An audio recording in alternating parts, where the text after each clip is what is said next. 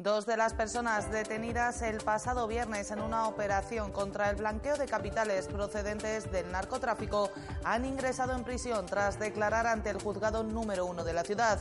El resto ha quedado en libertad con cargos mientras no se descartan más detenciones. Una de las dos personas que ha ingresado en prisión es agente de la policía local, al igual que un compañero suyo que quedó en libertad con cargos el pasado sábado acusado de un supuesto delito de agresión sexual. Ambas detenciones se ha referido el consejero de Gobernación, Jacob Achuel.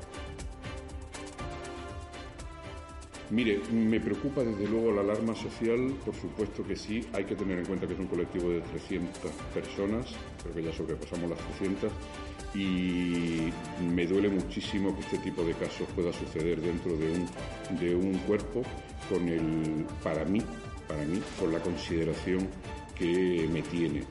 Eh, pero, y esto es paralelo además y, no, menos, no menos importante al profundo dolor que me produce. Un grupo de personas se ha concentrado en la mañana de este lunes ante la sede de la Federación de Vecinos para protestar contra lo que consideran como falta de transparencia en las contrataciones de las Brigadas Verdes. Precisamente una de ellas ha hablado de pactos de silencio y ha asegurado que de tener algo de dinero en efectivo, sus hijos formarían parte de dicha entidad. Han entrado casi todos los presidentes y los que no son presidentes. Y ahora están entrando los hijos. Y cuando vayamos a hablar ya estarán los nietos. Entonces, oportunidad de trabajo en Ceuta para jóvenes no hay. Oportunidad de trabajo hay, pero claro, si se dan dinero bajo la mesa, que yo no puedo decir supuestamente, pero está más claro que el agua. Yo si llega a tener 3.000 o 4.000 o 5.000 euros, mi hijo estaría trabajando y la frontera permanecerá cerrada al porteo desde mañana y hasta el próximo 17 de junio. Así ha informado la delegación del Gobierno en la tarde de este lunes, señalando que se trata de un acuerdo alcanzado en las últimas horas entre ambos países después de que Marruecos haya decretado una semana festiva con motivo del final del Ramadán. Muy buenas noches, bienvenidos a los servicios informativos de Ceuta Televisión. Estos que les hemos relatado son tan solo algunos de los asuntos que nos deja esta jornada del lunes. El resto, como siempre, los contamos a continuación. Comenzamos.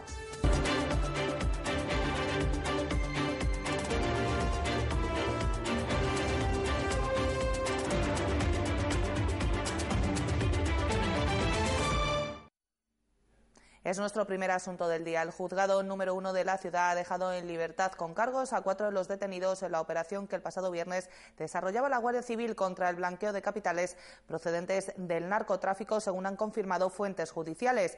Dos de los detenidos, una de ellas agente de la policía local, han ingresado en prisión comunicada y sin fianzas. Esperan más detenciones.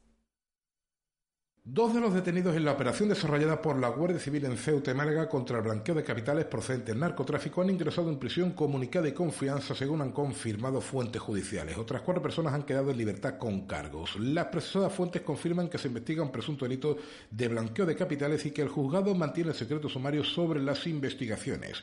Unas investigaciones que partieron precisamente del juzgado número uno de la ciudad autónoma, que además de la detención de varias personas, tanto en Ceuta como en la capital costasoleña, ordenó el registro de varios inmuebles en Postigo, Avenida de Lisboa o Alférez Provisional, lugares en los que se encontró abundante documentación y llamativas cantidades de dinero.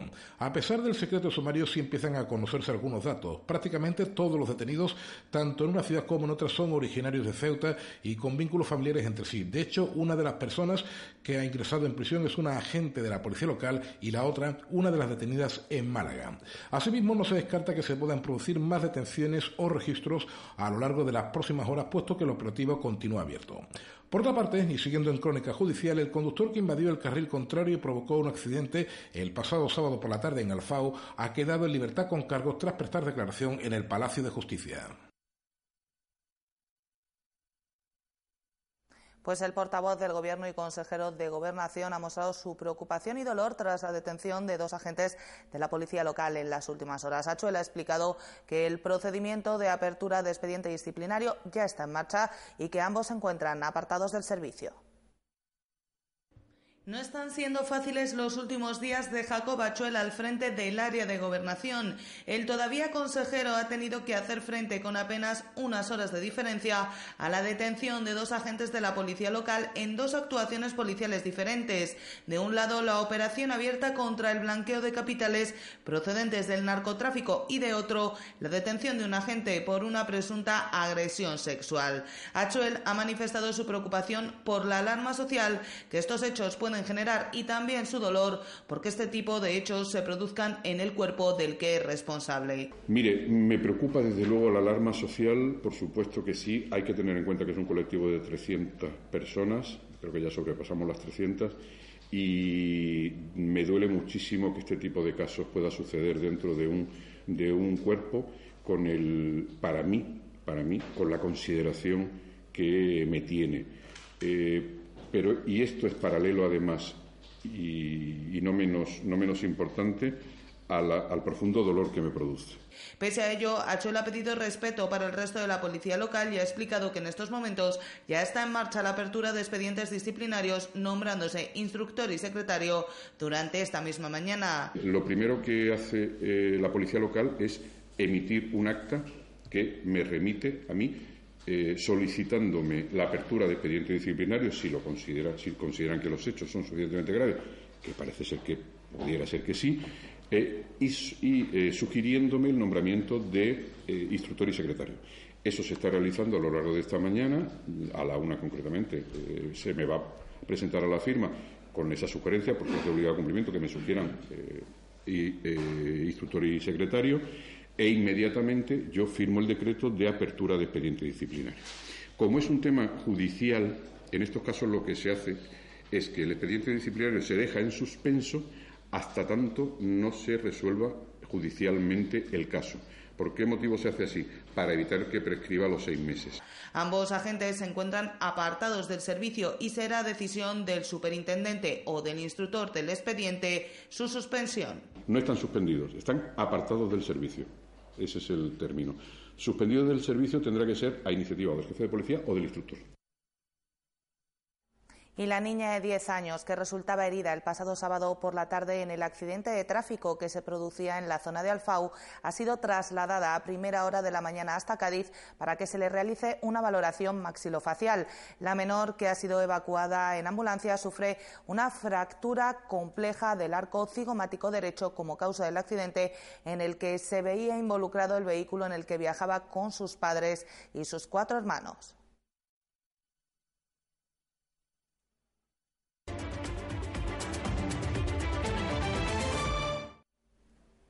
Y vamos con más cosas, porque la sede de la Federación Provincial de Asociaciones de Vecinos ha vivido una mañana llena de tensión hasta el punto de que varios agentes de la policía local se han tenido que desplazar al lugar para evitar males mayores. El motivo, una concentración convocada vía WhatsApp para protestar por la política de contrataciones en Brigadas Verdes que ha derivado en varios enfrentamientos verbales y acusaciones de facturas falsas o enchufismo. La Federación Provincial de Asociaciones de Vecinos ha vivido este lunes una de las mañanas más tensas que se recuerda en Guilla, es decir, en los últimos años en el movimiento vecinal. Un grupo de desempleados teóricamente convocados de manera libre a través de WhatsApp se concentraba para exigir explicaciones sobre la política de contratación de las Brigadas Verdes. Todo tras que la semana pasada se contratase a una persona que no había pasado por una supuesta bolsa que según la Federación nunca ha existido y según los convocantes existe prácticamente desde la noche de los tiempos. En cualquier caso, desde la Federación se aclara que esta bolsa de trabajo sí va a existir en próximos días, dado que el organismo federativo va a celebrar una asamblea precisamente para aprobar este extremo, tal y como anunciaba Ali Jamido, miembro de la Junta Directiva.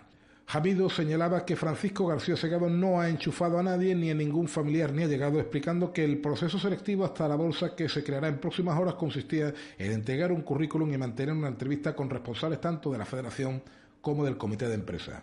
Pues la verdad, aquí entraba o venían, eh, daban su currículo y luego o se metía. Había también miembros del comité que estaban presentes cuando entraba alguna persona y, y algo más que te puedo Jamido ha señalado que buena parte de lo ocurrido viene de la anterior etapa y ha confirmado lo ya adelantado por Ceuta Televisión la semana pasada. La federación sigue recopilando datos para denunciar a quien fuera su presidente Juan Moreno.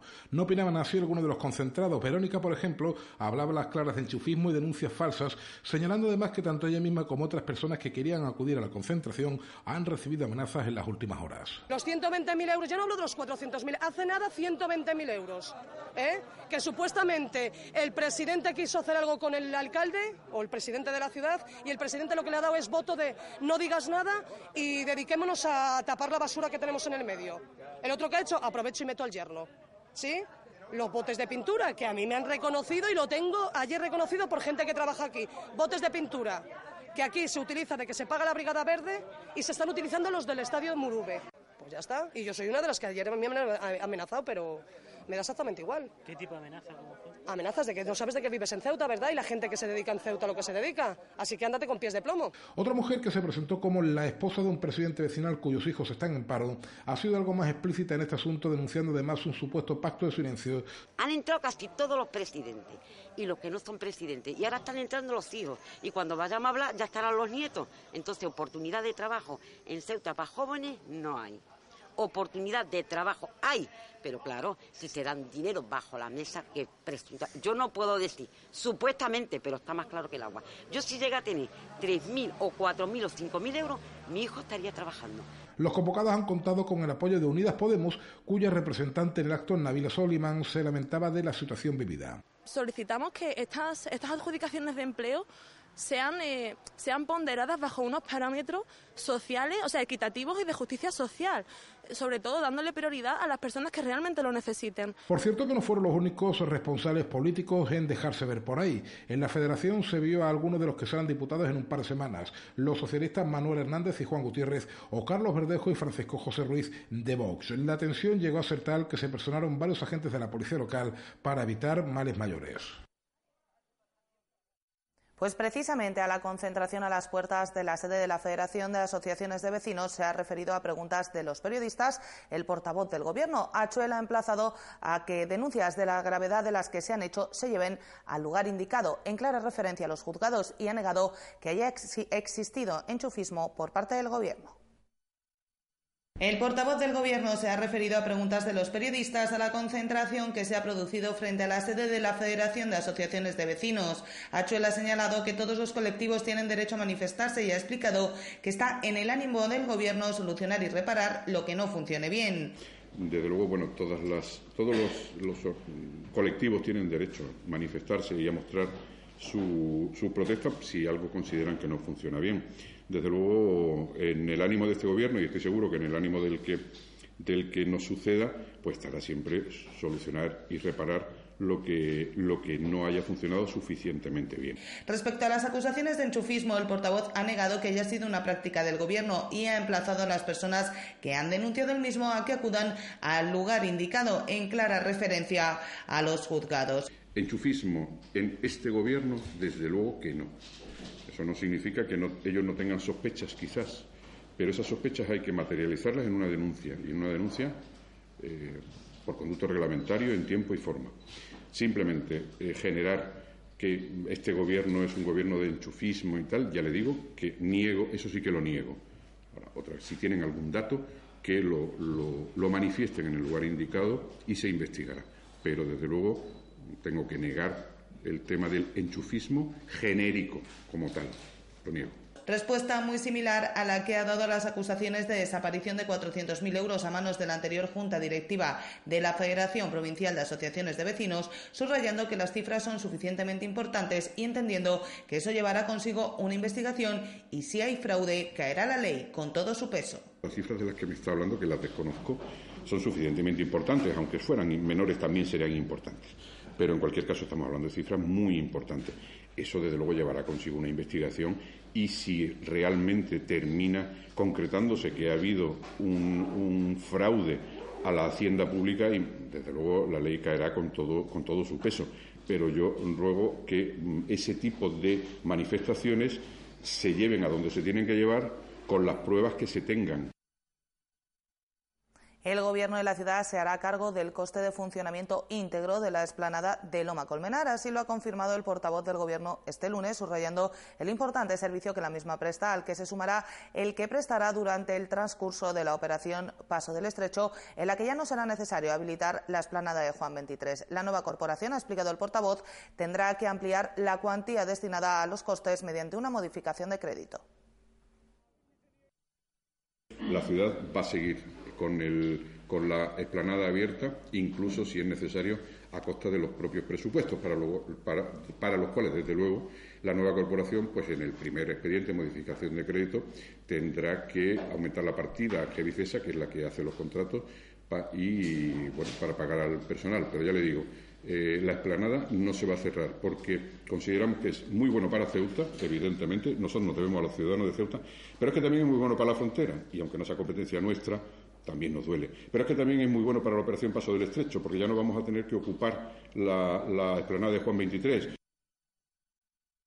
87.796 euros. Esa es la cantidad que se ha destinado durante el mes de abril a la realización de horas extraordinarias. Un 38% de dicha cantidad se debe al refuerzo que se viene desarrollando durante los últimos meses de presencia de la policía local en las calles, mientras que el resto ha venido motivado por dos operativos especiales. De un lado, el de Semana Santa y de otro, el de las elecciones generales. El importe total es de 87.796,25 euros. Eh, como siempre, bueno, destacar pues, el refuerzo de la policía local, como siempre, en el operativo Vigilance, que, importa el 38% del importe total, unos 33.000 euros aproximadamente, y luego eh, todo el, el operativo de elecciones, de las primeras elecciones, las generales, operativo de Semana Santa, todos los operativos de elecciones que implican no solo policía, evidentemente, sino implica eh, notificadores y demás. Ya digo, importa 87.796,25 euros. Y el Consejo de Gobierno ha aprobado este lunes dos subvenciones para Cruz Roja a través de la Consejería de Sanidad. La primera de ellas cuenta con un importe de 170.341 euros y se destina al operativo implementado por la entidad humanitaria para atender a las víctimas de la violencia de género y sus hijos. A día de hoy son 24 mujeres y 40 menores los atendidos por este servicio. La segunda de las subvenciones, de 96.088 euros, es la destinada al Centro del Mayor que atiende a más de 240 usuarios concretamente da cobertura a 24 mujeres y 40 niños. Y además, mm, esto forma parte de Integralia, del proyecto integral de intervención contra la violencia de género, que consta de eh, Integralia, como ya digo, casa de acogida, personal común a distintas actividades, y eh, el importe, como ya he dicho, son 170.341,50 euros.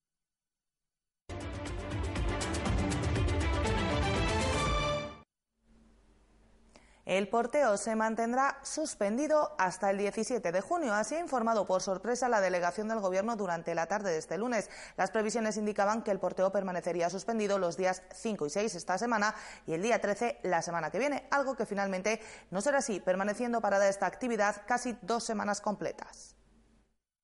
Delegación del Gobierno ha anunciado por sorpresa en la tarde de este lunes que el porteo entre Ceuta y Marruecos permanecerá suspendido hasta el día 17 de junio. Así lo han acordado, reza el texto remitido por la delegación del Gobierno, las autoridades de ambos países, las mismas que hasta estas últimas noticias habían determinado que el porteo permanecería suspendida durante solo tres días durante las próximas dos semanas, los días 5 y 6, es decir, este miércoles y este jueves, y el día 13 de junio. Los motivos eran la celebración del final del Ramadán en Marruecos y el Día de San Antonio en Ceuta. Finalmente, las intenciones han cambiado y la frontera permanecerá cerrada al porteo durante un periodo cercano a las dos semanas. Este cambio ha venido motivado por la decisión de Marruecos de decretar una semana festiva con motivo del final del Ramadán, lo que suponía una reducción muy importante del número de funcionarios que de forma habitual prestan servicio en la frontera y una dificultad en la gestión de los flujos de personas que transitan con mercancía entre los dos países. Y cambiamos radicalmente de asunto porque el Palacio Autonómico ha vuelto a acoger, como cada dos meses, la campaña de donación de sangre. Se recogen las donaciones durante la tarde de hoy y la mañana del martes, un proceso que dura aproximadamente 20 minutos y cada persona que dona puede ayudar hasta a tres pacientes que necesitan la sangre para poder vivir. El proceso para donar sangre dura poco tiempo y es bastante sencillo de realizar, tan solo exige un poco de voluntad. En principio al donante se le toman los datos para registrarlo y luego ya pasa, le hacemos un pequeño reconocimiento, le tomamos la tensión, le miramos a ver si tiene anemia, miramos la hemoglobina y si no hay nada que le impida donar de tratamiento, medicamento, que se haya operado de algo, alguna cosa, pues pasa ya lo que es el acto de la donación en sí. Se toma una camilla donde va a estar unos 10-15 minutos y ahí procederemos a hacerle la extracción de sangre. El procedimiento tarda, dependiendo de la vena, 5 o 10 minutos. Una vez que termina, se le dice que se presione fuerte durante 5 o 10 minutitos también, que se quede sentadito un ratito y ya se levante y pase ya al bar a tomarse un refresco. Lo importante sobre todo es recuperar el líquido. Luego, más o menos, entre que entra a tomar los datos y sale, pueden tardar 20 minutos. La mayoría de las personas pueden donar sangre y cada donación ayuda a tres enfermos. Todas las personas que tengan entre 18 y 65 años, que estén bien de salud y que por supuesto tengan ganas de, ayudar a los demás, porque cada vez que dona le ayudamos a tres enfermos. En verano se hacen especialmente necesarios los donantes, ya que debido a diversos factores muchos habituales no están disponibles. En verano, como, lo ideal sería que todo el año hubiera entrada de sangre, los donantes vinieran a donar de forma cíclica, cada dos o tres meses, y que la sangre esperara al enfermo. No ocurre así por muchas cosas, ¿no? pero en verano es una época mala ¿eh? porque los donantes habituales se van de vacaciones. Hay muchísima gente de vacaciones, los sitios de playa y de turismo aumentan la población.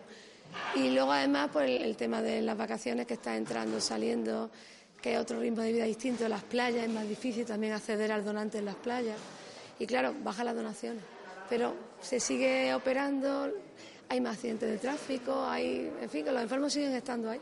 Además del procedimiento estándar de la donación de sangre, también se puede donar plasma, que es otro producto muy necesario. De la sangre, nosotros separamos la sangre en los tres componentes que se utilizan en transfusión, que son los glóbulos rojos o concentrado de Matías, el plasma, que es la parte líquida de la sangre, y las plaquetas que van suspendidas en plasma. Y a cada enfermo se le pone lo que necesita.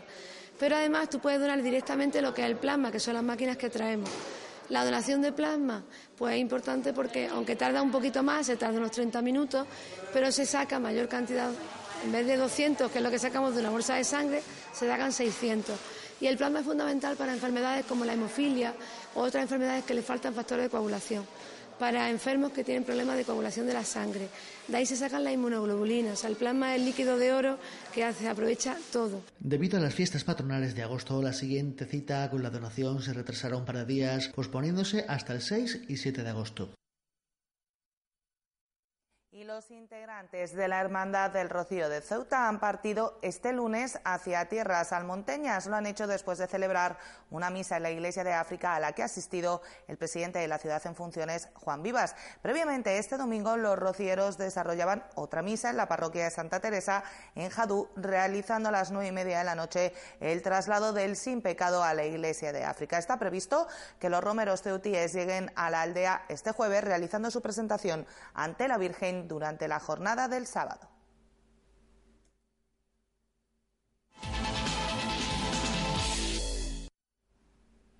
Y en el tiempo del deporte les contamos que la agrupación deportiva Ceuta Fútbol Club no pudo y quedó eliminada en la primera ronda de eliminatorias de ascenso tras empatar en el Murube ante el Prat. Los de Juan Ramón Martín se despiden de la temporada tras no poder superar a un buen conjunto catalán que ha sido superior tanto en la ida como en el partido de vuelta.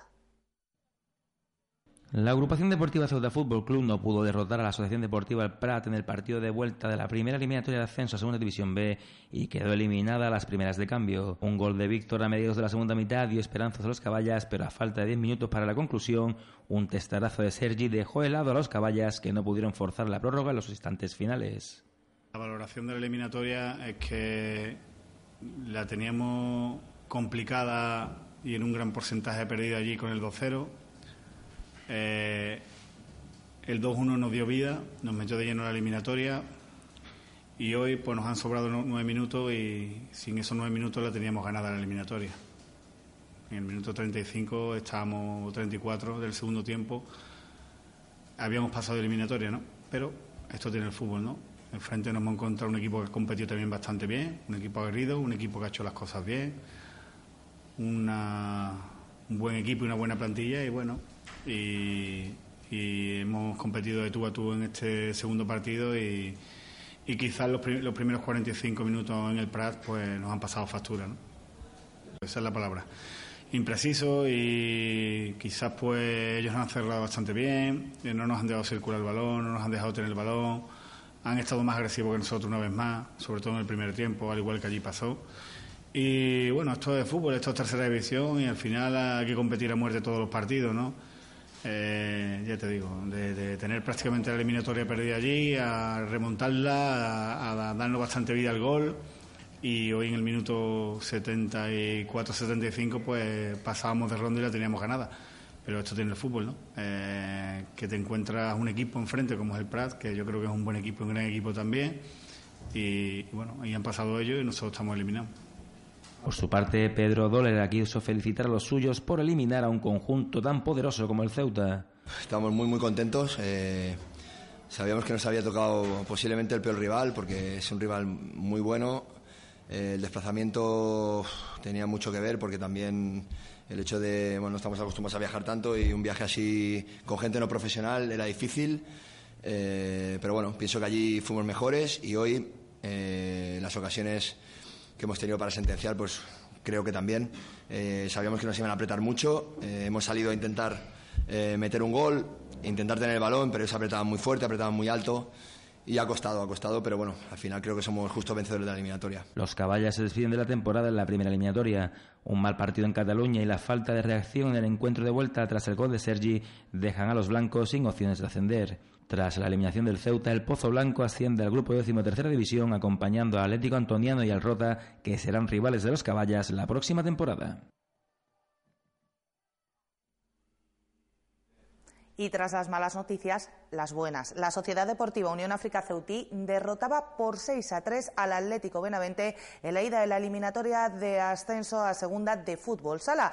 Los de Rachid Ahmed se llevan para el partido de vuelta tres goles de renta que esperan defender en la Rosaleda el próximo sábado. La Sociedad Deportiva Unión África Ceutí derrotó 6 a 3 al Atlético Benavente en el partido de ida del playoff de ascenso a la Segunda División Nacional de Fútbol Sala. El conjunto Caballa realizó un gran partido en un Guillermo Molina abarrotado y se lleva tres goles de renta para la vuelta del próximo sábado en la provincia de Zamora. Sí, es lo que hemos dicho. Es un campeón contra otro campeón, un grupo con tres grupos y, aquí está visto y comprobado que nadie te va a regalar nada. Ni ellos a nosotros, ni nosotros a ellos.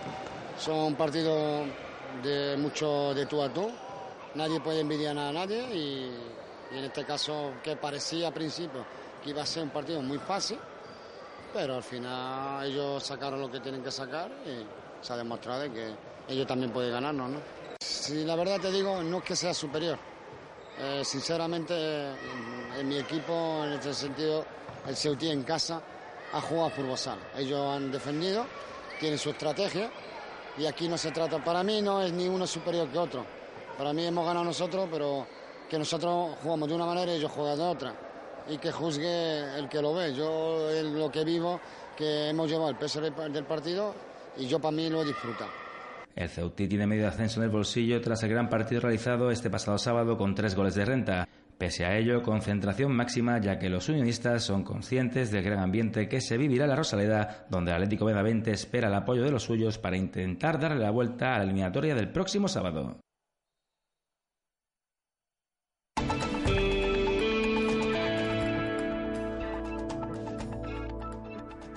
Vamos ya con la información del tiempo para la jornada de este martes. Cielos prácticamente despejados. Las temperaturas mínimas no cambiarán, se mantendrán en torno a los 16 grados. Se espera un ligero ascenso de las máximas en torno a los 23. El viento soplará de poniente, aumentando a lo largo de la jornada y con rachas de fuerte al final del día. Y el número premiado en el sorteo de la Cruz Roja de hoy ha sido el 392. 392. Nosotros nos vamos ya, no sin antes recordarles que pueden seguir toda la actualidad de la ciudad en nuestros perfiles, en las redes sociales, Facebook y Twitter, en nuestros podcasts y, como no, aquí en www.ceutatv.com. Hasta mañana. Adiós.